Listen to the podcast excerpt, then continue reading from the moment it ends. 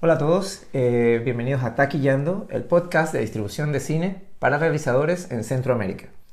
Y recientemente estuvimos atendiendo al MIFA, que es el mercado de animación del Festival Internacional de Cine de Animación de Annecy en Francia, uno de los mayores referentes de este género en la actualidad. Por esta razón, quisimos aprovechar este episodio para conocer un poco más de la actualidad del género de la animación en Iberoamérica. Y para hablar de este tema, estamos muy contentos de tener como invitado a José Luis Farías, de los Premios Quirino de la Animación Iberoamericana. Él también es productor de animación y asesor y colaborador de diversas entidades y eventos internacionales del mundo de la animación. Bienvenido José Luis y muchísimas gracias por acompañarnos hoy. Gracias a vosotros, ¿qué tal? Bien. A ver, durante el festival estuve presente en el conversatorio que hicieron de los premios Quirino y una de las cosas que más me llamó la atención es la integración que vi que hay entre países, pero no solamente a nivel de casas productoras o, o de empresas, sino también de organizaciones que están enfocadas en, apoyar y en impulsar la animación en cada uno de estos territorios. Eso me pareció genial. ¿Desde hace cuánto se viene dando esta integración? Esto es una cosa que es bastante reciente.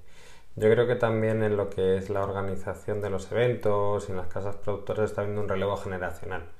Ahora la gente que estamos, más o menos, que tenemos alrededor de los, entre 30 y 40 años, em, estamos empezando a tener un poco de, de poder, entre comillas, y de poder de decisión sobre todo.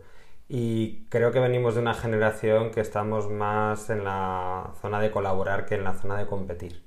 Entonces esto sí que es verdad que sobre todo nosotros lo que estamos haciendo con los festivales y con los eventos y mercados principalmente con Pixelatel en México y con Ventana Sur, la parte de animation en, en Argentina, es eso, se, se, estableció un diálogo muy, muy fluido al principio y yo creo que también eso es una cosa que estamos viendo que está pasando con los productores. O sea, los jóvenes creadores vienen con mucha más energía, vienen con una idea más colaborativa y realmente también es la única forma de poder sobrevivir en este sector ahora mismo. O lo haces en coproducción con otros países, es muy complicado que en, que en tu propia zona, en tu propia región consigas levantar o conseguir todo el dinero para sacar un proyecto.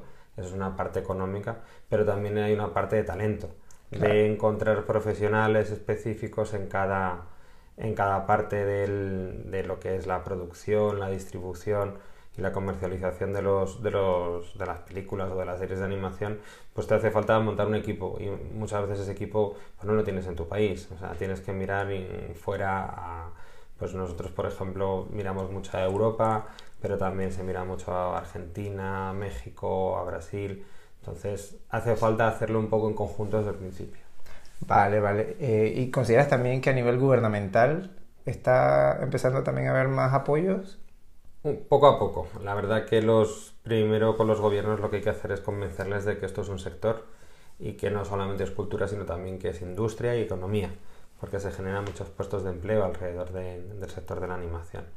Pero eso es una labor que la verdad que cuesta, cuesta porque depende también de la, de, la política que siga en cada país, de lo progresista que sea y de cómo apoye lo que es el, sector audiovisual, pues hay casos donde todo funciona muy bien, como ha sido hasta ahora en Brasil, pero desde que está Bolsonaro, pues mm, es una cosa que se ha cortado completamente y que de hecho hay una guerra abierta en contra de, de los creadores audiovisuales.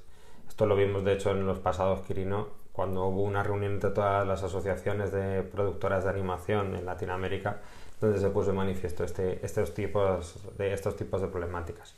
Sí que hay otros países que están llevando una trayectoria como un poco más sólida, incluso eh, longeva, como por ejemplo Colombia con Proimágenes, que, que lleva pues, muchos años ya trabajando y trabajando muy bien en lo que es el sector de la animación.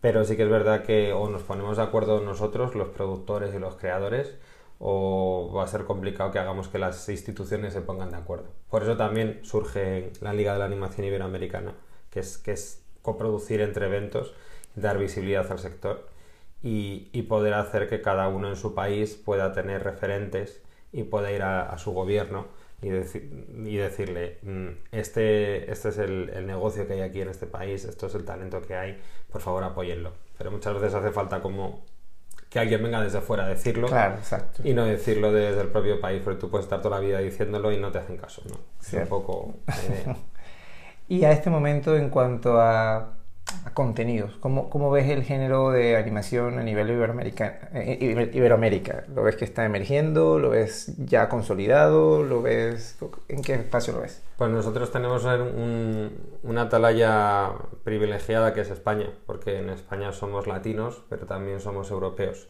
Entonces vemos los dos mundos y para mí en Europa sí que es verdad que está mucho más consolidado el sector, pero quizás parece que estamos en una zona como más de valle, o sea, ya la industria ha crecido mucho, está más o menos establecida. Pero en Iberoamérica, en concreto en Latinoamérica, lo único que puede hacer es crecer. Entonces está en, una, en un momento muy dulce donde las propuestas creativas son muy interesantes, muy distintas y donde también se está viendo cómo se está generando esa identidad, ¿no? Esa identidad que a lo mejor hasta ahora no se tenía, pues porque no había tantas producciones pero igual que se distingue seguido una película francesa o una película alemana, se empieza a distinguir ese, cine iberoamericano, ¿no? O sea, esas cosas que como que nos, unen, no solamente en cine, sino también en, televisión.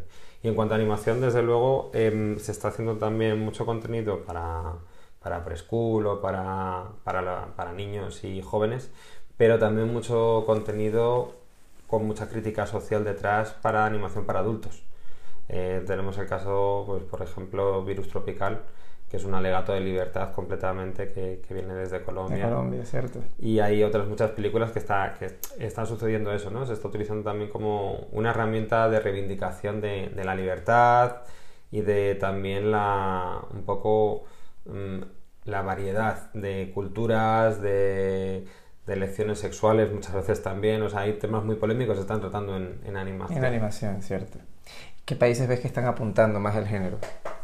Hombre, desde luego Brasil es una, es una maquinaria increíble y muy potente porque también ha tenido muchísimo apoyo económico durante estos años. Pero otras cinematografías, por ejemplo, como la chilena, a nivel de animación ha sido muy interesante. Sobre todo aquí también un, caso curioso que ha sido el, el ganar el Oscar con, con, un cortometraje con Historia de un oso, que ha hecho que los políticos y la administración se fijasen mucho más en el sector. Entonces, eh, desde ese punto de vista, lo, han potenciado y lo están potenciando mucho. A mí me parece Chile que es un, es un sector aparte que, aunque es pequeño, está muy estructurado, eh, tiene mucha visión de negocio, salen mucho fuera los productores para coproducir. Y bueno, me parece que es una de las cinematografías más interesantes hablando ahora de animación. México también tiene bastante, bastante trayectoria, sobre todo con stop motion. Es muy curioso ver cómo en cada país como que se especializan en temáticas y también en técnicas. En, técnicas específicas, claro. México, por ejemplo, para mí es la cuna del stop motion en, Latinoamérica. Es increíble la trayectoria que llevan desde cortometrajes. Ahora están con su primer largo, pero de cortometrajes han hecho muchísimos y muy buenos. Y, por ejemplo, en, en, Chile sí que es verdad que hay muy buen 2D. También hay un 3D bastante interesante. Entonces, digamos que cada región hay como, tiene como su, su especialidad, su como su escuela. Claro, claro. Bueno, ya ahí, ahí veo avances. Te pregunto ahora, ¿cuáles crees que son los principales retos que tiene la industria de la animación a nivel de Iberoamérica? El primer reto, que es por lo que se montaron también los premios Quirino, es que todavía no nos creemos que somos un mercado en sí mismo. Eh, tú haces una película en Francia y lo lógico es que la distribuyas en, Alemania, en España, por toda Europa, ¿no? O sea, es como tu foco. Y luego, si tienes suerte, saltar a Estados Unidos, quizás. Pero en Latinoamérica y en Iberoamérica en concreto, todavía no nos creemos que podamos distribuir de forma panamericana. O sea, que una película de Venezuela se puede estrenar en Panamá. Eh, de hecho, hay casos donde una película colombiana se ha estrenado en Francia antes que en Latinoamérica. Entonces, ese, ese tipo de cosas son las que estamos un poco luchando e intentando estructurar ese sector. Que primero, por un lado, em, hay que trabajar al nivel de los creadores y de los productores, pues para que haya esas coproducciones. Cuando hay una producción, coproducción entre Perú y Colombia, pues ya sabemos que por lo menos en esos dos países va a haber una distribución. Va a haber un público. Esa es la primera base. Pero luego la segunda es convencer también a los distribuidores mm, de que distribuyen a lo largo de toda Latinoamérica. No hay, no hay, ningún distribuidor potente que realmente pueda distribuir una película de forma panamericana. Que tú cierres un deal con ellos o con ellas y de repente sepas que se va a estrenar pues, de los 23 países, pues a lo mejor en 15 o en, o en 10. Eso todavía no existe y eso es lo que tenemos que también convencer a los distribuidores, que es la parte privada de, del negocio también, de de que, de que eso es posible y de que hay un público cautivo. Y no solamente en Latinoamérica, sino también en Estados Unidos, porque cada vez hay más público latino allí que está demandando contenidos en castellano. Claro, y en Canadá también he notado que... En Canadá también. Entonces, también mucha, mucha emigración que ha habido allí, que sus hijos a lo mejor no se han criado en el país de origen. Entonces, eh, los padres quieren que te sigan teniendo esa cultura. Y una de las formas de, de, adquirir esa cultura es por, por, la parte de visual, y en concreto con la animación cuando son más pequeños. Entonces eso también estamos viendo que está habiendo ese cambio, esa visión y ese giro un poco de la cámara de, del mundo más anglosajón y del mundo más yankee a mirar a generar contenidos también para el público latino que está viviendo en estas zonas. Claro, claro. Y, y en ese mismo espíritu, ¿sientes que está habiendo espacio en salas comerciales, en plataformas VOD para la animación de nuestra región? ¿O todavía lo ves como algo muy de casos puntuales. Ya se está dando, pero también es eso, o sea, hablar de, de Latinoamérica y Iberoamérica es complejo porque cada uno tiene sus realidades. Por ejemplo, en, en, los cines en México siguen siendo muy importantes, toda la distribución a nivel de, de salas de cine, porque allí las películas sí que siguen, siguen haciendo taquilla y taquilla bastante potente. Pero hay en otros países donde se está consumiendo muchísimo online. De hecho, no es raro que Netflix haya apostado por series en, Chile o en México de animación antes que en Europa. Hay muchas producciones que se han hecho antes en, allí en Latinoamérica, porque tienen muchísimos suscriptores. O sea, yo tengo una teoría que es que en, Latinoamérica, precisamente por, por dar saltos ¿no? a nivel de tecnológicos y no haberse eh, implantado del todo en la televisión por cable, y a llegar Netflix ha habido ese salto evolutivo, como que en vez de pasar por la televisión por cable como ha pasado en Europa o en Estados Unidos, allí se ha pasado de tener una televisión normal eh, con antena a directamente a Netflix. es un cambio brusco, es un cambio forma. muy brusco, pero que se está dando y, y, Netflix no es tonto y entonces invierte donde tiene consumidores. Por supuesto. Y ahora mismo el tema latino y el tema sobre todo en castellano y en, y en brasileño también, en portugués, le están dando mucha importancia. Muy bien, muy bien. Bueno, y ahora hablemos un poco de los premios Quirino. ¿no? ¿Cuándo y cómo nacen los premios? Bueno, pues los premios Quirino nacen un poco precisamente por lo que estábamos comentando antes, que no hay una red estructurada entre, entre todos nosotros. Yo llevo muchos años trabajando en animación, muchos años trabajando también en, en Latinoamérica, en Colombia, Chile, en México, como consultor, haciendo proyectos allá. Y era muy curioso ver que teníamos que venir a Europa o a Estados Unidos para encontrarnos en eventos que han montado los yankees o los europeos. Entonces era una sensación un poco como en plan, pero no somos capaces de generar nosotros nuestro propio evento para conocernos y para poder em-, empezar a hacer estas coproducciones o empezar a intentar distribuir a nivel panamericano. Entonces surge un poco la idea de ahí. Eh, es cierto que muchos eventos a nivel internacional se están poniendo el foco en en Latinoamérica y en Iberoamérica, pero claro, tiene una visión muy sesgada, no tiene una visión de la realidad de, lo que está pasando en, nuestros países. Nosotros, teniendo también eso, siendo medio europeos, medio latinos, eh, pues teníamos una visión un poco más integradora, pero cuando montamos los premios Quirino, lógicamente no podía ser la visión de un único país, sino de varios. Por eso también se integró desde el principio a Pixelatel en México, eh, a Ventana Sur en Argentina, y tenemos una red de, embajadores y embajadoras y, sobre todo mm, colaboradores casi en casi todos los países de Latinoamérica, porque es muy vasto, es muy grande. Entonces cada uno conoce las peculiaridades de cada sitio. Y sobre todo tener mucho respeto por un idioma que muchas veces se olvida en Iberoamérica, que es el, el portugués o el brasileño. Que sí que es verdad cuando se hace un evento iberoamericano, pues como que todo se hace en castellano y el portugués se queda a un lado y, no se habla en portugués, ni se traduce ni nada. Entonces nosotros siempre ha sido un, un empeño desde la primera edición que... integrar a todos. Sí, y la verdad que lo han, recibido muy bien y, y, así pasa, que cada vez nos han llegado obras más, más numerosas de Brasil y de Portugal. Entonces un poco la idea fue esa, de ver varias personas que estábamos trabajando ya en colaboración, pues eso, pues nosotros llevábamos expertos españoles a México o Argentina y ellos traían para acá. Entonces, una cosa que fue como bastante natural, poco a poco, pues establecer un, punto de encuentro, que al final son, son los premios Quirino. que tienen como tres patas distintas, porque nos parece muy importante, por un lado, los premios, que es una acción de relaciones públicas y de visibilidad de cara al exterior de todo el talento latino que hay, que eso muchas veces también nos ha pasado con los jurados, que traemos jurados internacionales no latinos a posta para que puedan ver lo que hay se nos quedan diciendo en plan, no sabía que en Latinoamérica se hacía esto. Pues, pues, ahora ya lo saben. Claro. Y ahora, sean embajadores y, y, divulguen, ¿no? Divulguen, ¿no? Esa es la parte más de visibilidad con los premios, que también está bien poco que ese pequeño orgullo de, reconocernos entre nosotros, ¿no? De decir, hombre, pues, pues tenemos nuestros propios premios. Pero la parte más importante para nosotros es la parte de mercado, la parte de reuniones B2B entre productoras para que puedan coproducir y también traer eh, distribuidores y televisiones del resto del mundo a que compren contenido latino. Sí, e, eso lo leí, estaba revisando el, website. Eso ocurre dentro del marco de los premios. Dentro del marco de los premios, sí. ¿Cuántos días dura la celebración de los premios? Al final son tres días muy intensos, eh, donde hay pues distintas eh, conferencias y también proyecciones. Hay acciones que son más de cara al, al público general y otros más de cara a los profesionales. Y luego también dentro de todo, todo esto hay un congreso, porque nos parece muy importante también el tema de la educación y la formación en animación, porque al final eh, se está construyendo todo este sector en, toda Latinoamérica y hace falta tener gente bien formada para que pueda incorporarse al sector a nivel profesional, pero no solamente en animadores o diseñadores, que esos hay muchos, sino también en la parte del negocio. Distribuidores, eh, gente que sepa cómo hacer un lanzamiento de, un largometraje, productores.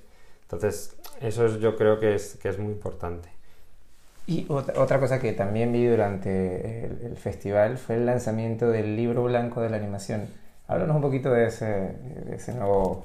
Esto es un proyecto que, nació en paralelo con los premios Quirino, de hecho es el libro blanco Quirino de la animación iberoamericana que lo que pretende es intentar tener una foto del sector de cómo está. En esta lo hemos dividido en varias fases porque es muy ambicioso, son muchos países y muchos datos. Y esta primera fase, sobre todo, lo que hemos hecho ha sido un mapeo de país por país en toda Iberoamérica de número de productoras, número de escuelas, eventos, todo este tipo de cosas para saber de qué estamos hablando, o sea, cuántas productoras tenemos, cuánto contenido podemos esperar y cómo evoluciona esto también porque al no tener datos tampoco sabemos cómo evoluciona. Entonces, dentro de dos o tres años veremos si han crecido el número de escuelas o no, eh, si hay más productoras o no. Entonces, toda esta parte es muy importante. Claro, y también saber dónde apuntar, si hay, que, si hay un espacio que todavía le falta más crecimiento, pues ponerle más, más énfasis. Eso es un poco, o sea, es un análisis ahora del sector, tal como está, luego con varios anexos sobre temas que nos parecen importantes de tratar. El primero que hemos sacado ha sido sobre la, mujer en la animación iberoamericana, porque es un movimiento a nivel, a nivel global, pero es verdad que, en la animación, pues en la representatividad de las mujeres, pues no es tan alta. Eh, sí que es verdad que están en puestos de responsabilidad como producción o incluso ahora ya sobre todo mucho en tema de dirección artística, en la parte más, más relacionada con las artes plásticas, pero es verdad que se echa en falta mujeres directoras. O sea, haciendo este análisis, pues hemos visto eso, que hay, hay ejemplos en, en los países, pero todavía cuesta trabajo. También hemos visto una tendencia que es que la mujer latina es mucho más eh, valiente que la mujer europea y hay muchas mujeres que llevan productoras, que son dueñas de productoras y sacan adelante sus productos. Entonces eso, la verdad que al analizarlo un poco con, cifras del sector nos llamó mucho la atención de cómo cada vez más eh, la mujer en Latinoamérica está empujando el sector. Oh, muy interesante.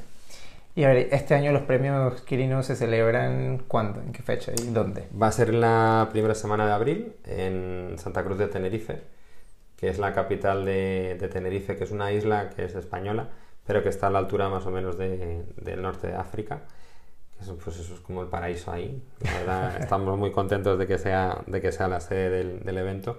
Y también tiene bastante sentido porque es la parte latina europea más cercana a Latinoamérica, porque estamos en medio del océano.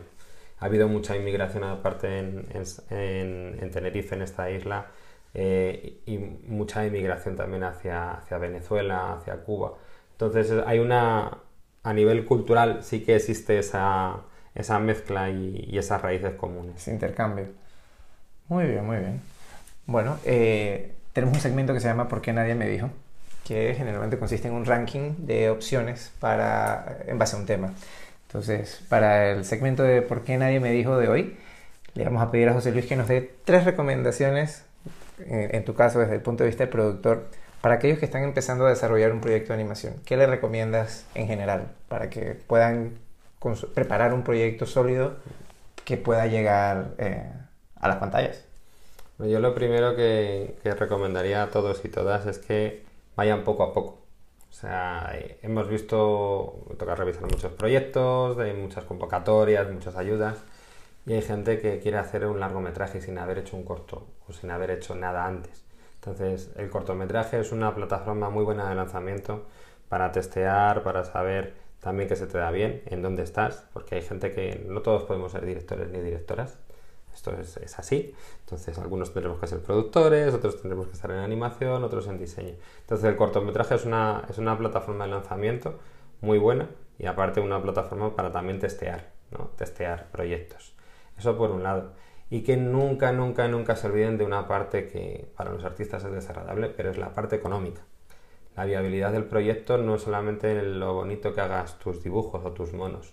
Eh, que un proyecto salga adelante significa que tiene que ser viable a nivel económico, que tiene que estar pensado para que sea comercial, para que pueda estar en las salas. Y si no, y si ya sabes que no va a ser ese, ese punto, pues ya tienes que buscar otra vía alternativa y hacer tu, tu, obra de arte, pero ya no está dentro de esa industria. Entonces, sobre todo eso, que no olviden esa, esa parte y si como artistas no son capaces, que busquen a un buen productor para hacer esos proyectos. Muy bien, muy bien, excelente. Eh, bueno, te agradecemos, José Luis, eh, por tu tiempo, por todos estos datos. Y a todos ustedes, eh, gracias por escucharnos. Esperen pronto un nuevo episodio de Taquillando, el podcast de distribución de cine para realizadores en Centroamérica. Hasta la próxima.